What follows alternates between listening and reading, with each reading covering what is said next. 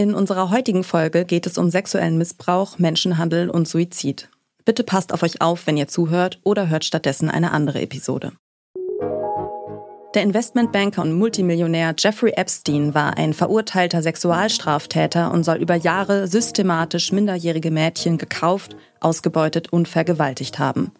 Bevor er sich 2019 dafür vor Gericht hätte verantworten müssen, beging er in seiner Zelle Suizid. Epstein selbst ist tot. Aber jene Männer und Banken, die ihn und seine Verbrechen zuverlässig mitfinanzierten, sind quicklebendig. Und genau die sind jetzt im Visier der Überlebenden. A lot of people who knew what Epstein had done and could see what was going on in his accounts chose to look away. They gave him cover. Together, they camouflaged the predator. As someone in New York finance said to me, when those girls were being raped, they were holding the guy's jacket.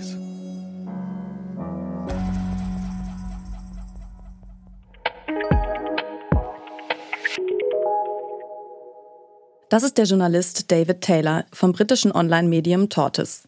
Ihr hört den Podcast-Podcast von Detektor FM und wir empfehlen euch heute Epsteins Moneyman. Seit Epsteins Tod rollt eine neue Klagewelle durch die Wall Street. Frauen, die Epsteins Sexhandel-Imperium überlebt haben, ziehen gegen Banken und Banker vor Gericht. Der Vorwurf, als Geldgeber sollen sie Epsteins Verbrechen wissentlich unterstützt haben. Im Podcast Epsteins Moneyman sucht der Journalist David Taylor nach ihren Namen und Beweisen für ihre Mittäterschaft.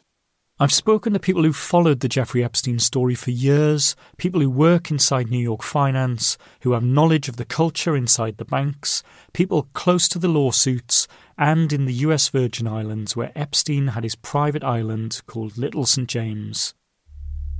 The story I'm going to tell you is based on those interviews and the many pages of legal documents that are putting hidden information into the open and taking us inside the decisions and conversations at the banks.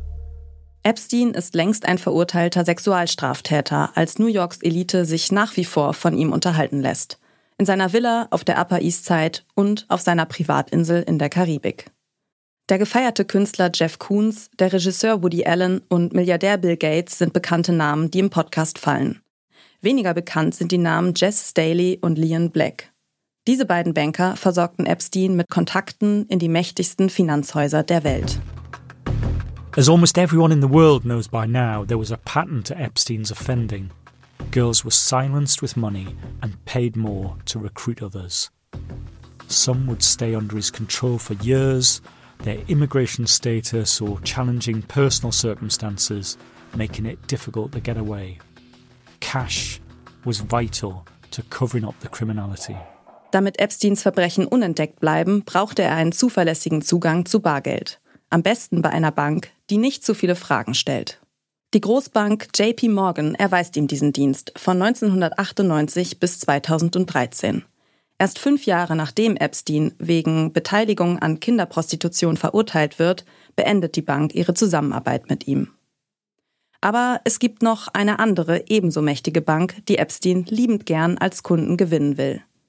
Die Deutsche Bank nimmt Epstein unter ihre Fittiche und versorgt ihn von 2013 an mit Cash. Epstein's attorney would go in person to the Deutsche Bank branch on Park Avenue several times a month and draw out thousands of dollars in cash. By law, banks must file currency transaction reports to the US Treasury Department when there are cash transactions with an individual in excess of $10,000 in one day. Epstein's attorney asks the bank how often he can withdraw cash on behalf of Epstein without an alert being triggered. And instead of throwing their hands up in horror, one of Deutsche's relationship coordinators sends an email to the branch manager saying, Is it once a week? Twice a week? Once every other week? The bank should be reporting suspicious transactions, not trying to help their clients structure withdrawals to avoid scrutiny. David Taylor zeichnet im Podcast Epsteins Moneyman ein ausgeklügeltes Netz aus Briefkastenfirmen und dubiosen Transaktionen nach. Eine systematische Geldwäsche, die absurde Ausmaße annimmt und trotzdem partout niemandem auffallen will. Mitte 2023 einigt sich JP Morgan mit betroffenen Frauen auf eine Vergleichszahlung von 290 Millionen Dollar. Die Deutsche Bank zahlt 75 Millionen. Im Gespräch mit Host David Taylor erklärt die Journalistin Vicky Ward, warum es für sie trotzdem noch keine Gerechtigkeit gibt. Unfortunately, I think that the system that he so brilliantly manipulated is alive and well and flourishing. I think that what we've learnt in the litigation around JP Morgan is the scale, the astonishing scale of Jeffrey Epstein's network But we've also seen around this litigation how everybody wants to pass the buck. Mit seinem Podcast Epsteins Moneyman zeigt der Journalist David Taylor, der Fall Epstein hat System. Ohne die Banken und Männer, die ihm Geld und gesellschaftliches Ansehen verschafft haben, hätte Epstein seine Straftaten nicht verüben können.